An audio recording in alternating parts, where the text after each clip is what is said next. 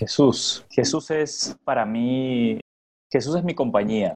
Jesús es aquel que, que no se fue nunca y que permanece siempre. Jesús es quien estuvo conmigo y, y, y va a estar siempre, incondicionalmente va a estar siempre.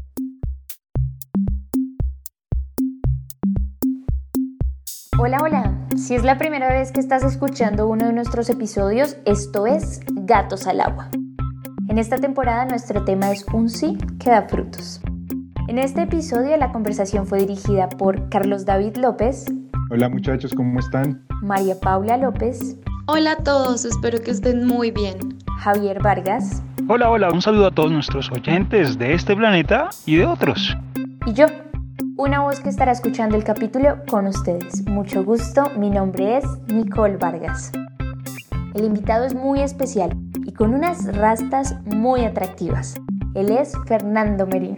Hola a todos mis, mis nuevos amigos de, de Gatos al Agua. Un placer estar aquí.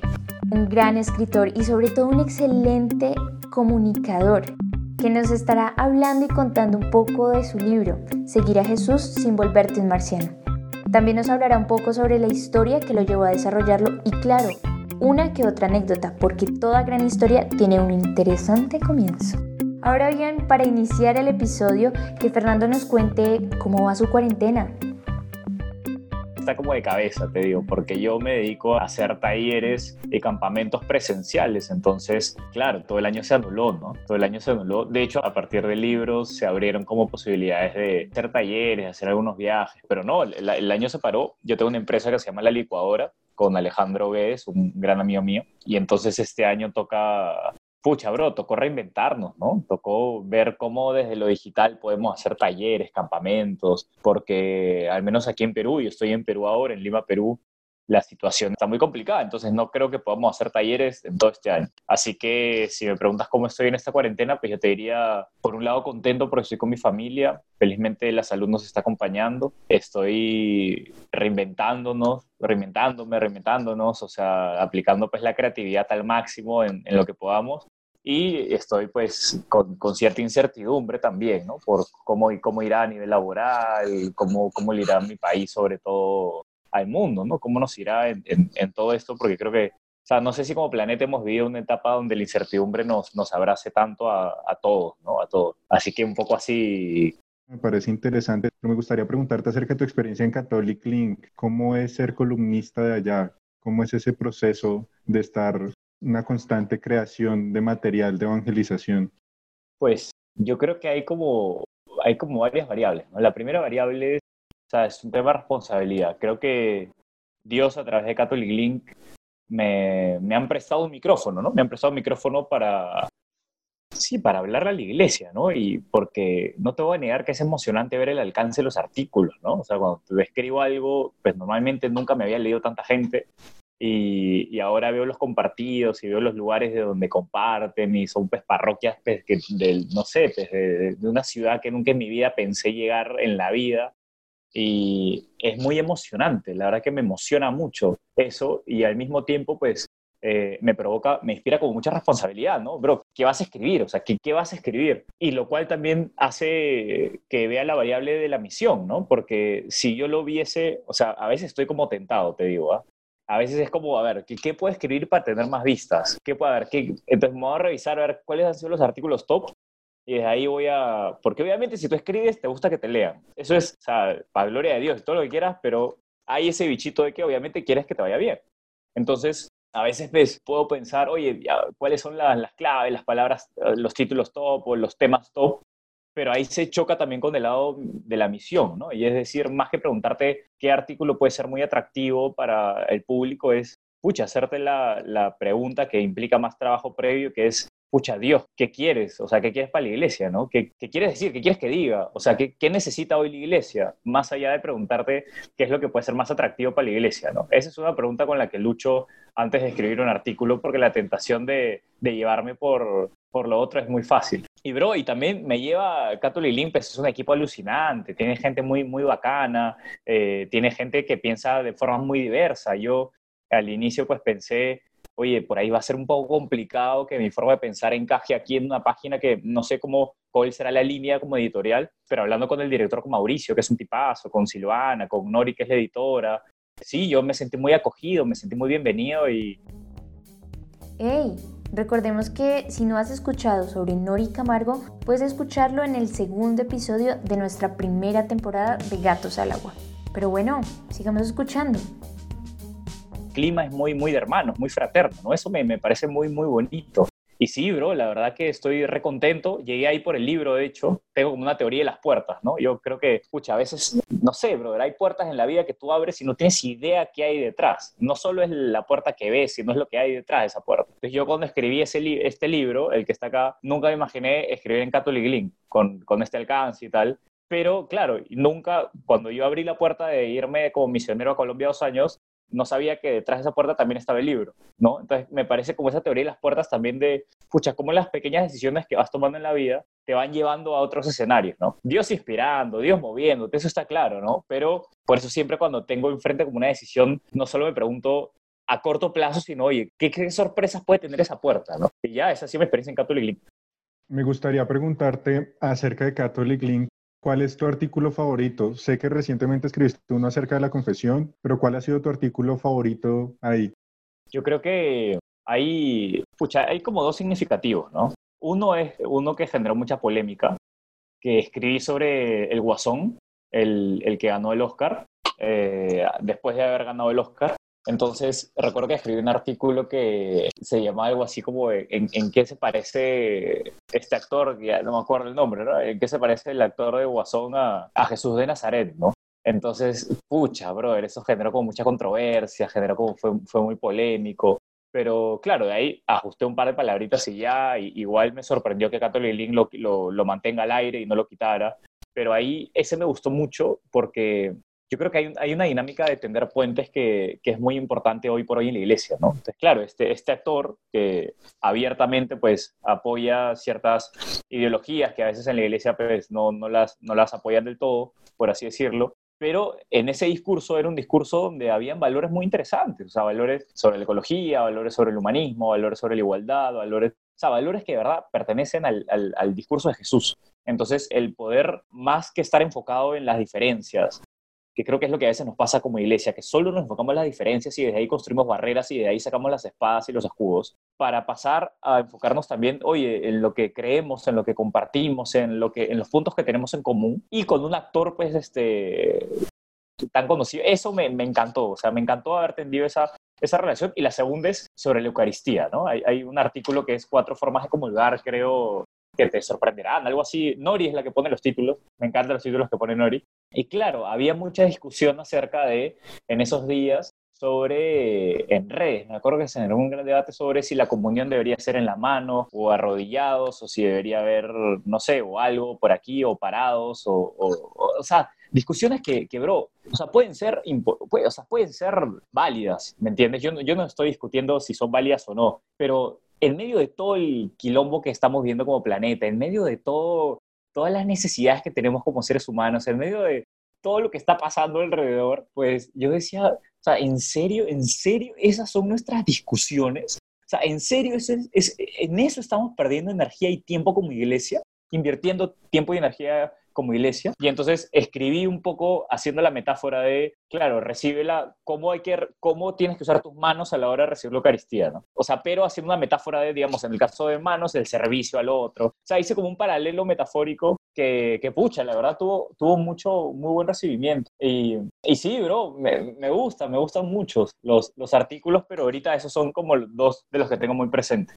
¿Cuál es el, qué es lo que viene? ¿Cuál es el siguiente paso en, en Catholic Link? Un insight del siguiente artículo.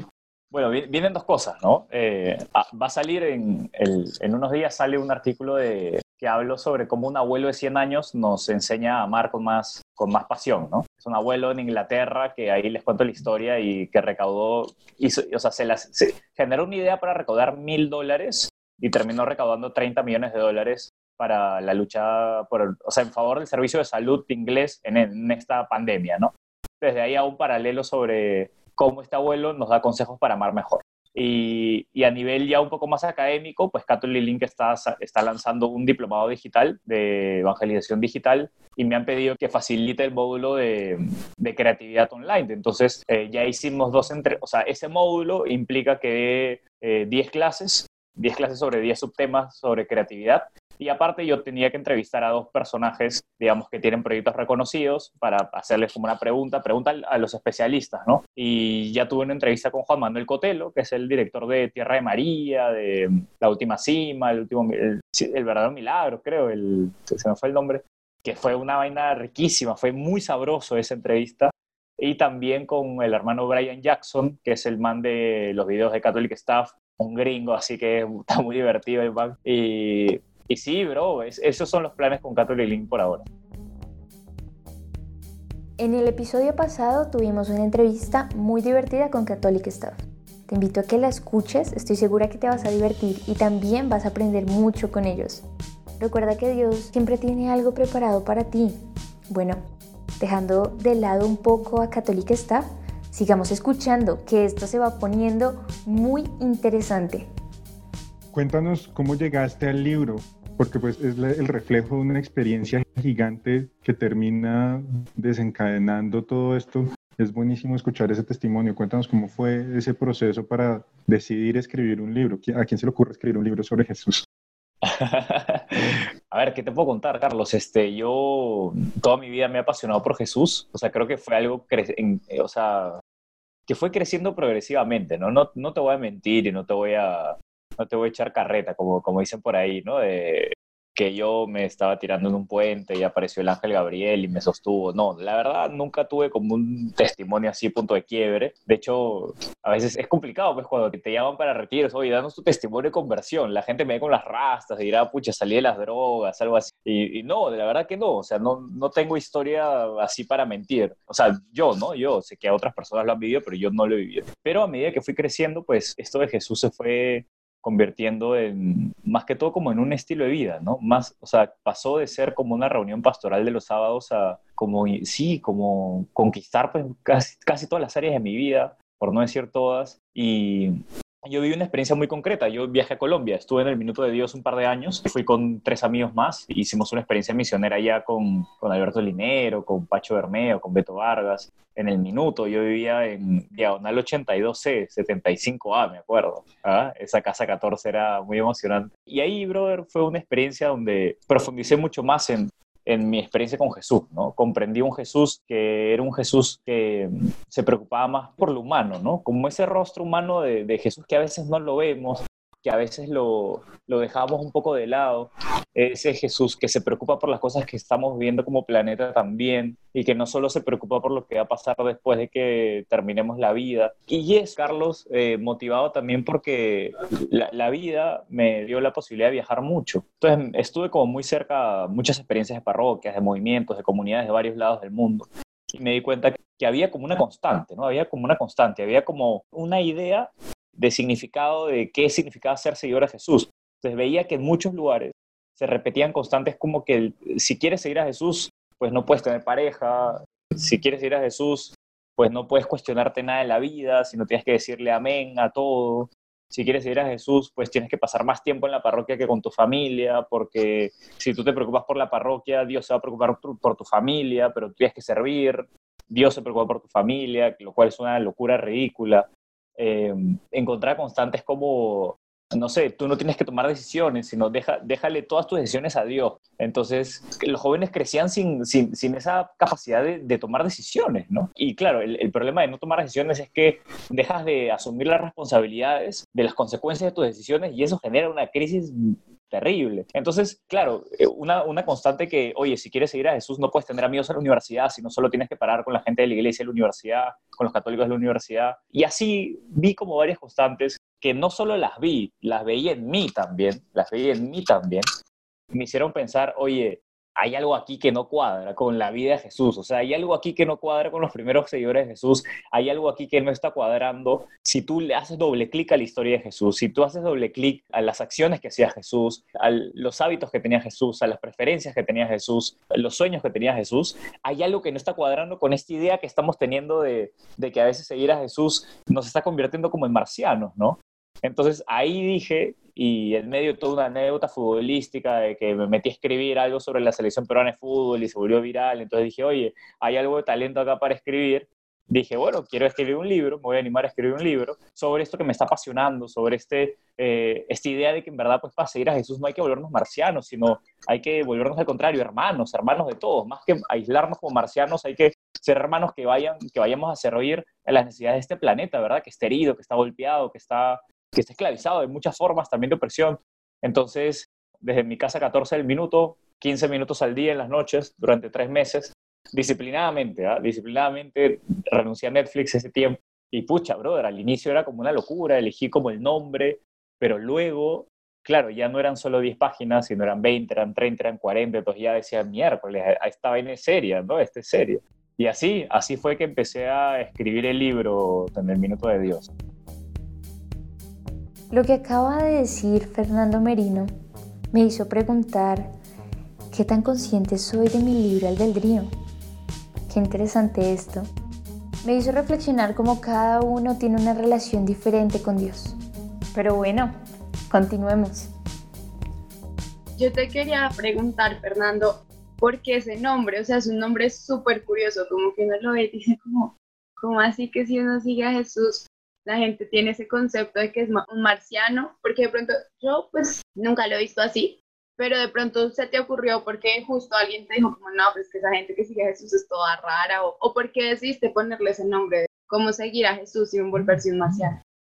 Lo que pasa, vaya, Paul, es que, claro, me da por dos cosas, ¿no? Primero por un tema de marketing y por un tema de, de también que, que creo que me ayuda a expresar bien lo que quería expresar. O sea, yo estudié yo soy comunicador y fui publicista por seis años, entonces dije, oye, yo quiero que el título sea un título que, que llame la atención, ¿no? que genere como algo de, algo de sorpresa. Y de hecho, cuando hablé con mi amiga ilustradora que hizo la, la carátula, yo le dije, oye, con todo el respeto del mundo, ella es católica también, le dije, porfa, no quiero que el libro parezca un libro católico, no quiero que se parezca un libro que lo puedas encontrar en Panamericana y, todo bien. Y segundo, María Pablo, porque yo creo que el libro habla de eso, o sea, el libro habla sobre cómo romper muchos mitos que tenemos acerca de, lo que significa ser seguidor de Jesús. Creo, como, como le decía Carlos, ¿no? que, que me pasé por tantos lugares, y no solo me pasé por tantos lugares en el mundo, sino, sino también vi mi propia vida y analizaba y me da cuenta, oye, creo que a veces nos volvemos marcianos. ¿Qué es un marciano? Es, es alguien que no pertenece a la Tierra, que no pertenece a, acá. Entonces es como que a veces vivimos encerrados, en, encapsulados en las parroquias, aislados de la humanidad y solo nos juntamos entre nosotros, aislados de lo que está pasando en el mundo y solo nos preocupamos por incluso una vida que viene después sin preocuparnos por la vida de ahora. Y es como pareciese que a veces nos, nos, nos portamos como marcianos, ¿no? Entonces, una de las pedagogías, no, no es una de las pedagogías, la pedagogía que funcionaba en los primeros cristianos era la pedagogía de, de la seducción o sea, Jesús seducía con su mensaje, no manipulaba con su mensaje. Entonces, eh, los primeros cristianos se iban sumando a las primeras comunidades porque decían, yo quiero vivir como ellos, yo quiero ser como ellos, yo quiero amar como ellos, yo quiero eh, incluir como ellos, yo quiero de verdad vivir la vida que ellos tienen. Esa pedagogía del contagio, esa pedagogía del contagio era lo que funcionaba en los primeros años del cristianismo. Y entonces hoy yo a veces, pues viendo, viendo como a muchos jóvenes de iglesia, con estas, estas ideas que no, no, es culpa de ellos, ¿verdad? Son ideas que les transmiten, estas ideas de, no, eh, no, eh, parece que estamos como obsesionados por el no hay que hacer esto, no hay que hacer esto, no hay que hacer esto, no puedo, no puedo tener novia, no puedo hablar con gente en la universidad, no puedo hacer esto, no puedo hacer esto. Entonces, a veces digo, ¿quién va a querer sumarse a la iglesia? O sea, realmente, realmente nuestra vida está contagiando sea, realmente nuestra forma de vivir está siendo, digamos, no, no atractiva, porque no se trata de, de, de, digamos, de ser políticamente correctos y seguir modas, no, no, no, sino realmente nuestra forma de vivir está haciendo que la gente nos mire y se pare un momento y diga, oye,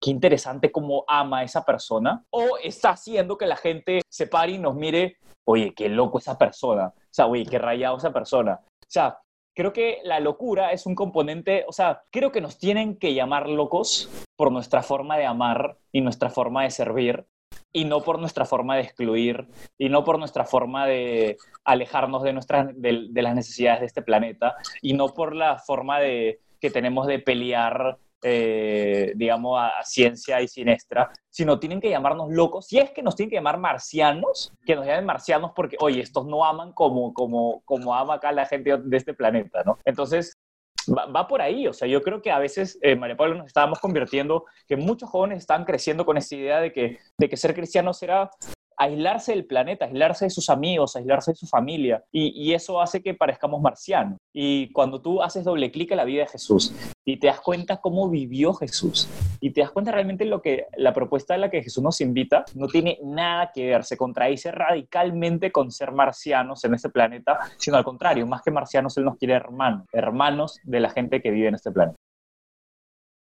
Hace un año eh, conocimos tu libro en la Feria del Libro de Bogotá la Filbo 2019, ¿verdad? Ahí ya tenías el libro.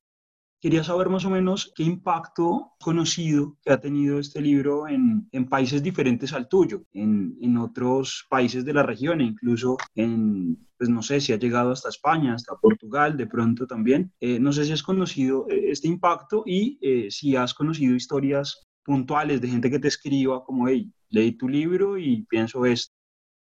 Sí, sí, Javi. El libro es sacado con la editorial Paulinas, con las monjitas, que ahí hay una anécdota alucinante, ¿no? Cuando, porque yo no sabía, cosa ya, escribí un libro y ahora ¿qué hago? ¿Cómo se hace? ¿Se imprime en mi impresora? ¿Qué, hago? Entonces, para mí, editorial católica es sinónimo de Paulinas, ¿no? Entonces, yo estando en mi casa 14 en Bogotá, llamé a las Paulinas, me dijeron, bueno, vente, vente a visitarnos, por, creo que por la estación del Transmilenio de Cardio Infantil, por ahí. Y, bueno, bajé, fui un día y cuando la hermana Andrea me abre, no, no me abre, no me abre de puerta, me abre de puerta el de seguridad, yo paso. Claro, mi apariencia es como media rara, ¿no? Por las rastas, la barba y todo. Entonces, cuando la hermana Andrea me ve, pues es un mate de risa, bro, es un mate de risa porque eh, se quedó una cara de, o sea, ¿qué haces, brother?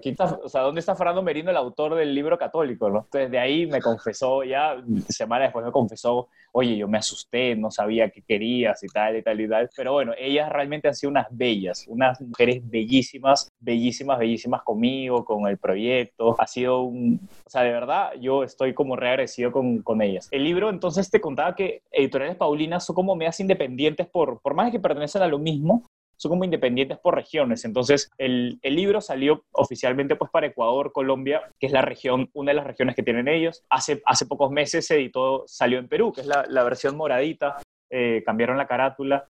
Fue emocionante, en verdad fue emocionante lanzarlo allá y acá, ¿no? Allá porque se lanzó pues en la Feria del Libro y yo dije, miércoles, la Feria del Libro de, de Colombia, la tercera más grande de Latinoamérica. Y recuerdo que el, día del lanzamiento fue mi familia y, y me tocó al costado el de, del presidente Santos, el expresidente Santos, que estaba presentando su libro. Que era un mate de risa, pues, era un mate de risa, eh, de verdad pensar cómo pasó esto, o sea, en qué momento pasó esto. Y, y lo lancé aquí en Perú y, y, al estar en Perú, pues llega a, Bolivia también. Sé que llegó el libro ya a Puerto Rico, sé que llegó a, a Costa Rica y, oficialmente, ¿no? Digamos como estructura, pero, pero a nivel personas individuales, sí, claro, amigos que se lo, han, se lo han pasado por varios países del mundo, pero oficialmente esos países. Y, y, pucha, historia sí, bro. O sea, como en mi, ya sobre todo en la edición de Perú, bueno, y también, pues ahorita en las redes sociales todos estamos conectados. Entonces me llegan muchos mensajes al Instagram de, claro, de, gente que, que, o sea, gente que tú dices, bro, qué locura. O sea, nunca en mi vida,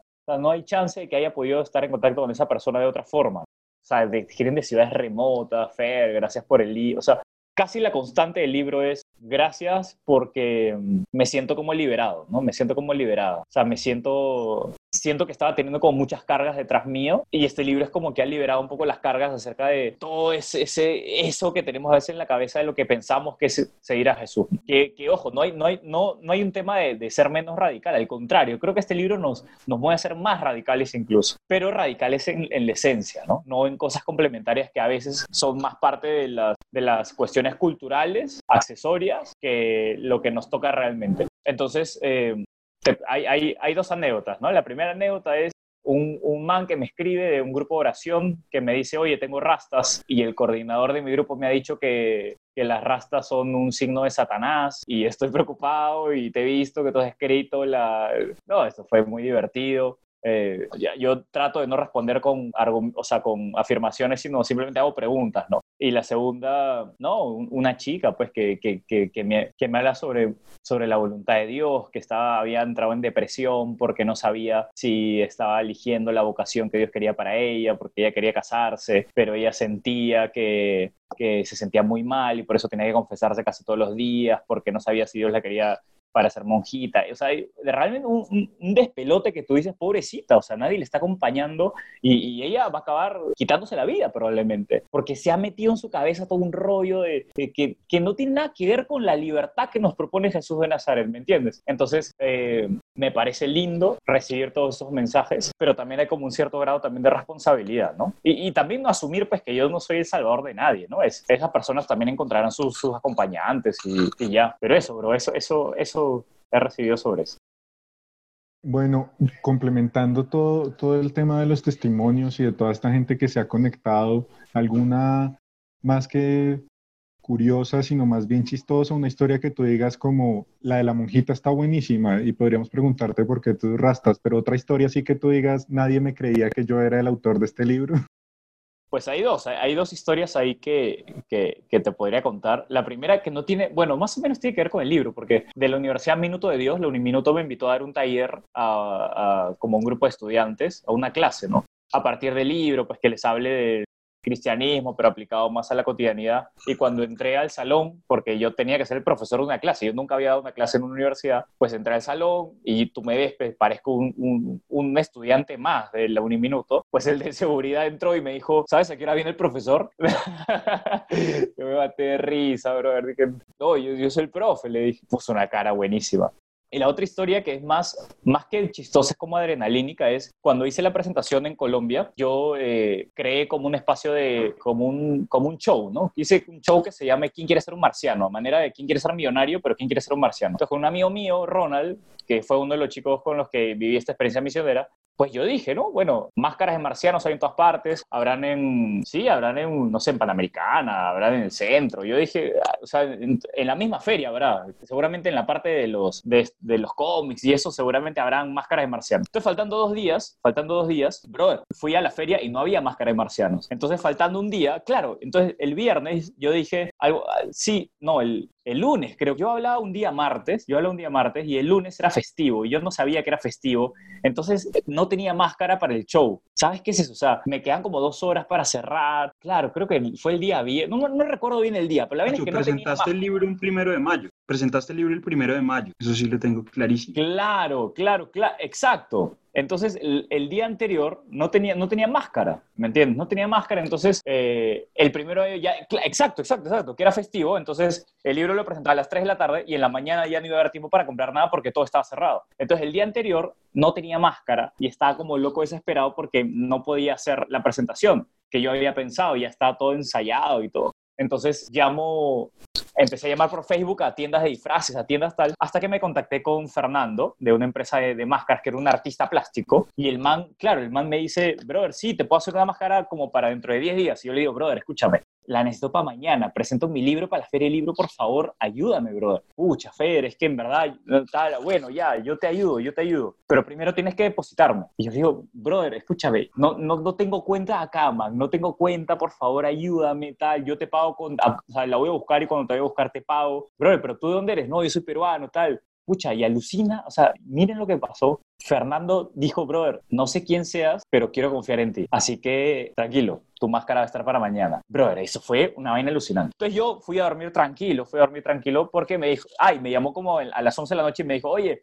este, me faltan materiales. No tengo un material de látex para hacer la máscara pero mañana te prometo que voy a salir a las 6 de la mañana con mi bicicleta a buscar material. Pero bueno, ya dentro de todo dormí tranquilo y al día siguiente me llama como a las 8 de la mañana, oye Fer, he salido a buscar, estoy buscando y no encuentro, no encuentro el material necesario y mi presentación era a las 3, o sea, yo estaba, pero parecía como misión imposible, una vaina así que, ¡ah! Em, y este man a las 10 de la mañana, 10 de la mañana, me llama y me dice, mentira, 10 y media, casi 11, me llama y me dice, oye Fer, no he podido, perdóname no he podido encontrar más, no he podido encontrar el material para tu máscara. Brother, la vida se me vino encima y le dije, Fer, brother, sálvame, man, dame algo parecido, ¿qué me puedes ayudar? Y él me dice, bueno, lo único que queda es que vaya a mi taller y con lo que haya te construye lo que sea. Yo le digo, ya, brother, dale, dale, corre, corre, corre, dale, dale, dale. Y, oye, no les miento, faltando cinco minutos para las 3 de la tarde, recibí la máscara de marciano, que, encima ni si no podías agarrarla bien porque estaba fresca todavía. O sea, el man, Ronald que se puso la máscara,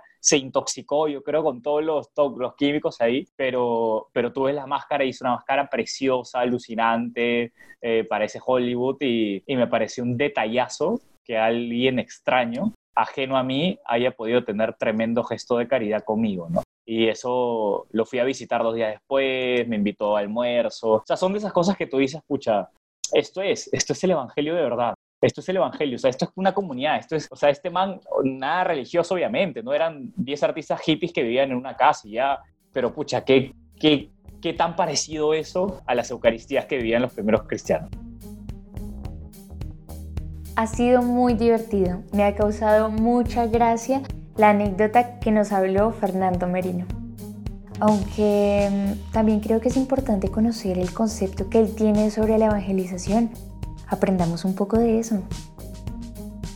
Fernando, tú tocas vidas a través de tu libro, de tus artículos en Catholic Link. ¿En qué momento tomaste la decisión de decir, hey, soy comunicador, pero quiero enfocarme totalmente en comunicación para hacer crecer y para seguir difundiendo la palabra de Dios.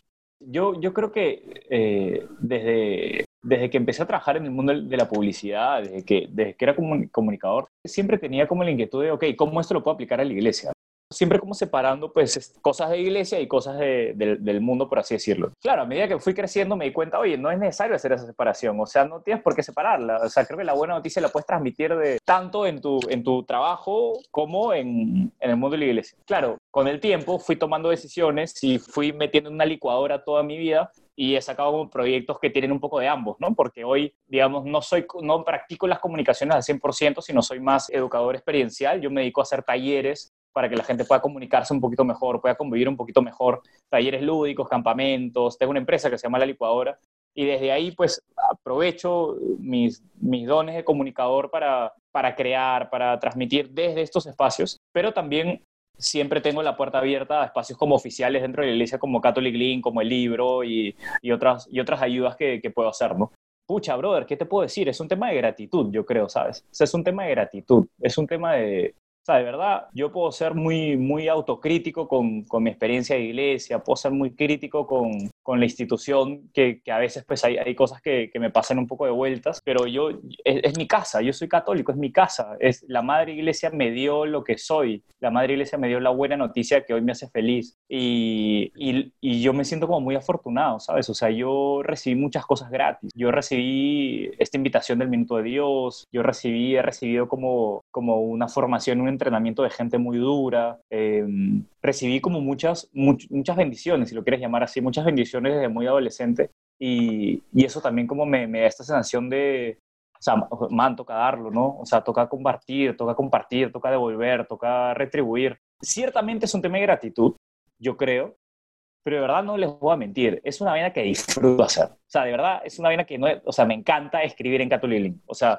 es una vaina que no los, ayer por ejemplo tenía que traer un artículo y me quedé hasta la medianoche eh, escribiéndolo porque, o sea, disfruto hacerlo, bro. No es una vaina que no me parece una carga, no me parece como, ay, ahora tengo que, no, no, no, no, me, me encanta hacerlo. El libro, ahorita estoy escribiendo el segundo libro, que les, que les comparto el título y todo, se llama Espantalizar, lo que no debemos hacer como iglesia a la hora de evangelizar a los jóvenes de hoy. Y me, me encanta, o sea, es una vaina que eh, me da pena no tener tanto tiempo y creo ahorita me estoy cuestionando acerca de los proyectos que tengo para ver qué sacar porque el libro me, me gusta y no estoy teniendo tiempo para escribir el segundo libro. Y son cosas que me gustan. Cuando me llaman a, a un taller, una comunidad o una parroquia o, o, a hablar sobre Jesús como ustedes ahorita, de verdad es una vaina que disfruto hacerla. O sea, me siento muy yo haciendo esto, me siento como muy yo, me siento como en mi... Sí, me siento muy yo y eso me hace como muy feliz, ¿no? Entonces, desde el momento que me di cuenta que esto es lo que me hace feliz, me hace realizado, me hace como, me hace feliz, me hace sentirme vivo, pues sí, decidí mezclar todo y, no tener solo el tema de la iglesia como un, una pastoral de dos horas los sábados, sino, pucha, brother, hacer la parte de la vida. De hecho, hay un eh, artículo tuyo en Catholic cuatro tips para que tu charla de catequismo no sea aburrida y llegues al corazón de todos. Esto es, eh, digamos que antojar a los demás, invitar a los demás y pues generalmente en nuestras vidas eh, pues cotidianas siempre invitamos a amigos o personas cercanas, les recomendamos cosas como una película de Netflix, eh, como Vuélvete hincha de la Alianza Lima, por ejemplo en tu caso. ¿Cómo has logrado tú volver tu práctica evangelizadora a algo que llegue con ese gusto y que logras no sé, como eh, transmitir esa pasión por, por lo que es la iglesia y por lo que es la palabra de Dios. O sea, si yo recomiendo una torta de chocolate es porque a mí me ha gustado la torta de chocolate.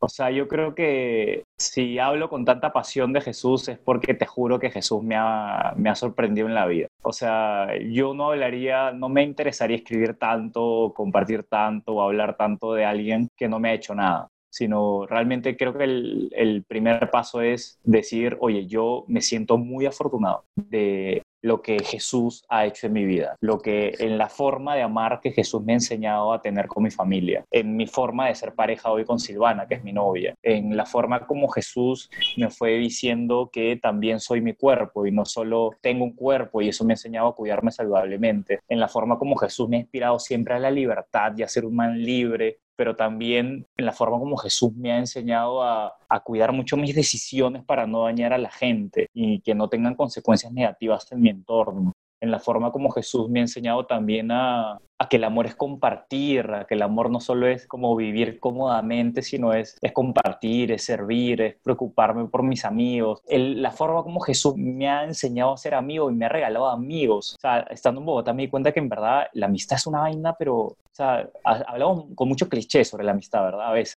Pero yo creo que de verdad tener un amigo solo un amigo, ah, ya saben, es un milagro, ¿no? Alguien en, quien puedas descansar de verdad es un milagro. Entonces, eh, yo creo, bro, de que yo creo que me encanta compartir la torta de chocolate porque a mí me encanta la torta de chocolate. Eso es mi punto, mi gran punto de partida. Y yo creo que, sí, yo creo que a la hora de hacerlo, pues hay algo que también la gente ve mucho, ¿no? Hay algo que la gente ve mucho en los evangelizadores y es, hay una frase que a mí me encanta, que es la gente no se va a acordar de lo que tú le dijiste. Probablemente, yo no me acuerdo de ninguna charla que he recibido salvo algunas frases, pero ¿a cuántas charlas, ustedes, cuántas charlas han recibido en sus vidas? No se acuerdan, pues es imposible que se acuerden, nadie se acuerda, pero sí se acuerdan cómo aquel predicador o cómo aquel evangelizador o como aquel coordinador o como aquel sacerdote o como aquel hermano les hizo sentir. Entonces, creo que hoy tenemos que potenciar más como iglesia nuestra evangelización desde el vínculo. O sea, creo que está bueno la transmisión de contenidos y, eso hay que seguir haciéndolo y preguntarnos mejor qué transmitir, eso hay que seguir haciéndolo, pero creo que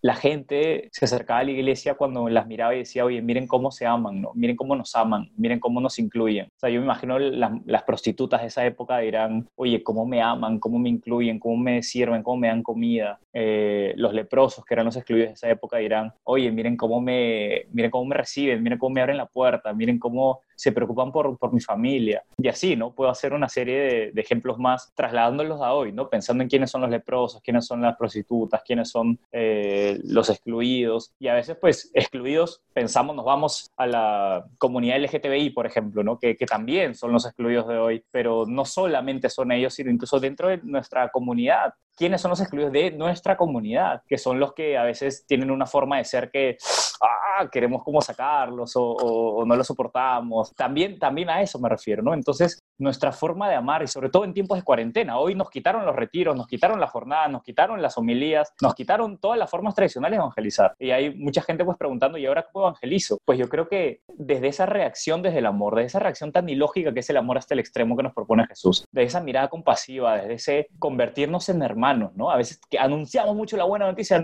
pero a veces más nos toca convertirnos en buenas noticias para el otro, es convertirnos en un Jesús más para el otro. Ese, esa, esa dinámica de vínculo, de, estar para el otro, eh, desde esta perspectiva de fraternidad, de hermandad, de servicio, creo que digamos como la forma más creativa hoy por hoy de evangelizar, no, no tanto de pensar si hago Facebook o Instagram tal, que es importante hacerte esa pregunta, pero creo que antes que eso es, eh, creo que más que cómo evangelizar a esas personas es cómo puedo amar más a esas personas y el evangelio cae por añadidura. Yo creo que va por ahí.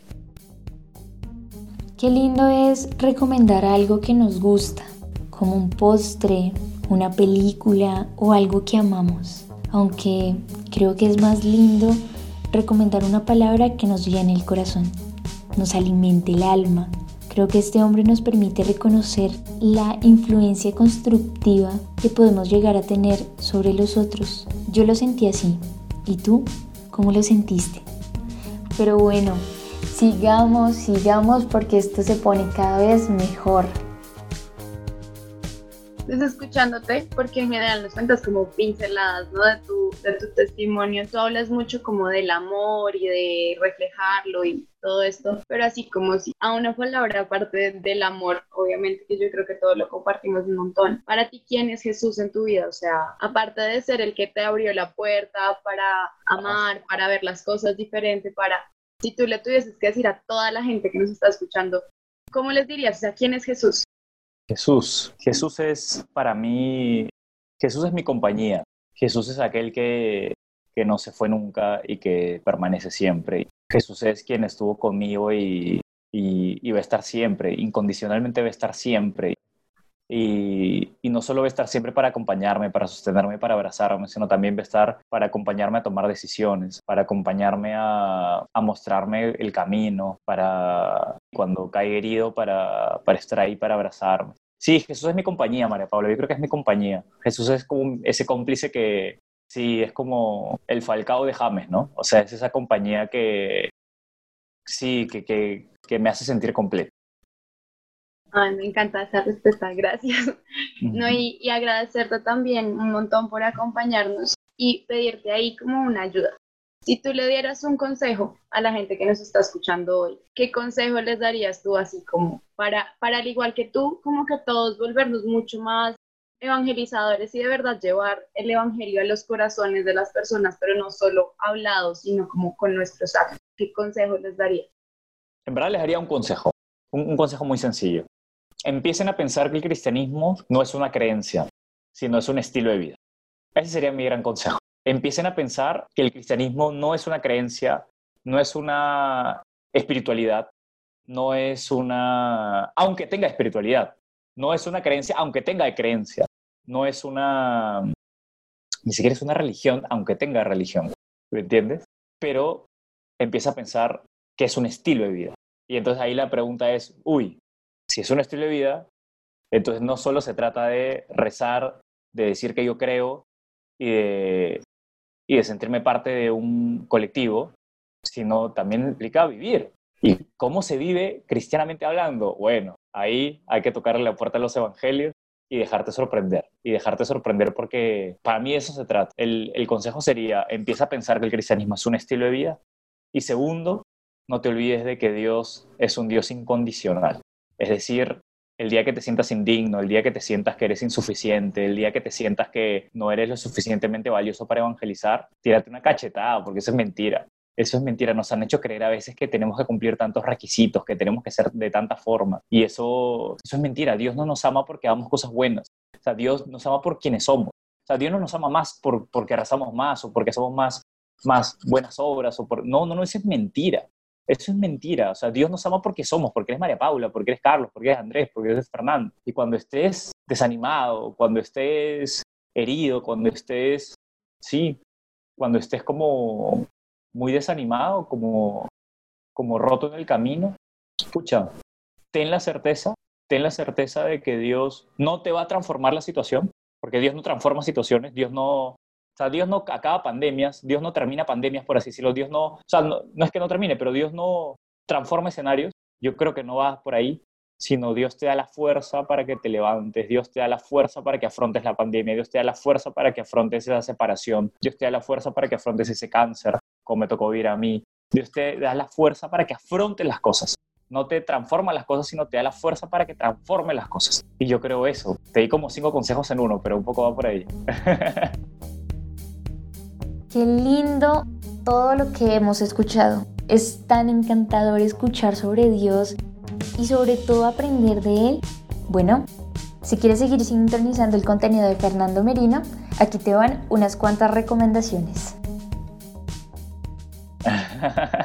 Oye, este, pues yo quiero recomendarles también, si es que quieren, algunos autores que a mí me ayudaron mucho, que por ahí que les pueden ayudar. Hay un caricaturista que se llama José Luis Cortés de España, que está muy bueno. bueno, Santiago Guijarro es un man que habla mucho del, cristianismo primitivo. Paola, Antonio Paola, es, un, es una persona que, de la cual se puede ver mucho. Roger de TC, Roger de TC, la experiencia de TC en Francia es una locura. Mírenla, tienen que leerlo, este man. Eh, el libro lo pueden encontrar en Paulinas, ojalá que pase ya la pandemia para, para que puedan salir a, buscarlo, porque creo que a nivel no está digitalizado, entonces las hermanas están en ese proceso. Eh, pero sí, una vez que acabe la, cuarentena, pues pueden conseguirlo en cualquier editorial Paulinas, en cualquier librería Paulinas. En Catholic Link me pueden seguir, ¿no? Ahí buscan, pues, ¿no? Ahí buscan, ¿no? Lean los artículos que les interese, ¿ya? Si, si, si les coincide alguno conmigo, buenas no, tranquilos. Y en el Instagram, que a veces pongo pues algunos contenidos, pues me pueden seguir en arroba Fernando Merino E, arroba Fernando Merino E. Y no, estoy aquí de verdad que para lo que necesiten. O sea, cualquier cosa que necesiten, cualquier duda que tengan, cualquier inquietud, cual, de verdad cualquier cosa en la que pueda sumarles, no, pónganse en contacto y, y estamos para servirnos como hermanos. Bueno, y este episodio ha llegado a su fin. Hoy la conversación estuvo dirigida por María Paula López, Javier Vargas y Carlos David López. Y también le damos las gracias a nuestro invitado de hoy que fue todo un crack. Su nombre es Fernando Merino. Realmente espero que hayan aprendido de esta entrevista tanto como nosotros. Por eso los invito a que interactúen en nuestras redes sociales como jóvenes AMS y comparte con nosotros. Estamos interesados en leerte. ¿Qué tipo de marciano te gustaría ser? ¿Aquel que excluye a los demás o aquel que integra y acoge a los demás? Recuerda que este contenido es llevado a ustedes por jóvenes de la Asociación María Santificadora y sigue escuchándonos porque para el próximo episodio estaremos con un testimonio de amor. Mi nombre es Nicole Vargas y nos vemos en una próxima ocasión. Chao, chao.